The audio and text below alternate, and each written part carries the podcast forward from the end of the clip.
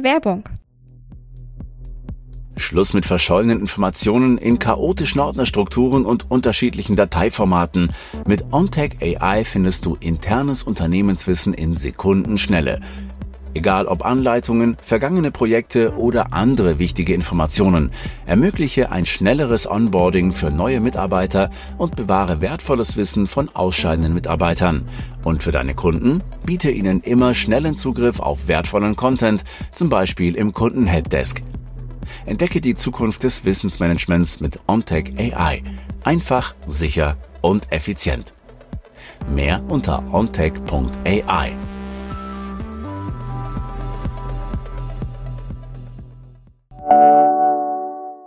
Werbung Ende.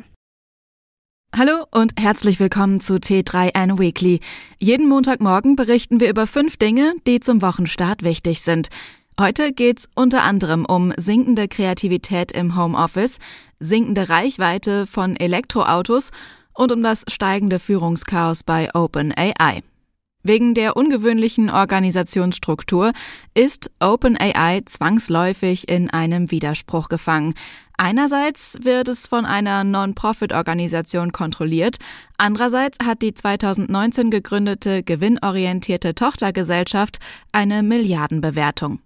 Unabhängig davon, woran sich der Führungsstreit bei OpenAI letztlich entzündet hat, ist jetzt klar, welche Seite zukünftig das Sagen hat. Mit der Rückkehr von Sam Altman als CEO und dem fast vollständigen Austausch des Führungsgremiums wurde nicht zuletzt Großinvestor Microsoft zufriedengestellt. Raus sind damit aber auch die Stimmen im Board, die möglichst große Vorsicht bei der KI-Entwicklung angemahnt haben. Mehr dazu erfährst du gleich hier. Alle Links zu den Artikeln auf t3n.de findest du wie immer in den Show Notes. Los geht's! Von OpenAI als CEO entlassen, dann ein neues Angebot von Großinvestor Microsoft, dann doch wieder zurück zum alten Arbeitgeber. Aus Kommunikationssicht war das Hin und Her um Sam Altman ein Desaster. Und es ist eine Blaupause für historisch schlechte Krisenkommunikation. Lernen können wir daraus vor allem, dass die Kündigung eines bekannten Firmenchefs immer eine delikate Angelegenheit ist, die deutlich mehr Fingerspitzengefühl erfordert, als es das mittlerweile ersetzte OpenAI-Board gezeigt hat. Carsten Maschmeyer, Juror bei Die Höhle der Löwen, erteilt im Gespräch mit T3N all jenen eine Absage, die immer noch glauben, dass Remote-Arbeit auf Dauer nicht funktionieren könne. Er selbst sei in Startups investiert, die vollständig verteilt arbeiten. Die sind es von Anfang an gewohnt, aus der Ferne heraus zu motivieren und sich an den richtigen Zielvereinbarungen zu orientieren, so Maschmeyer.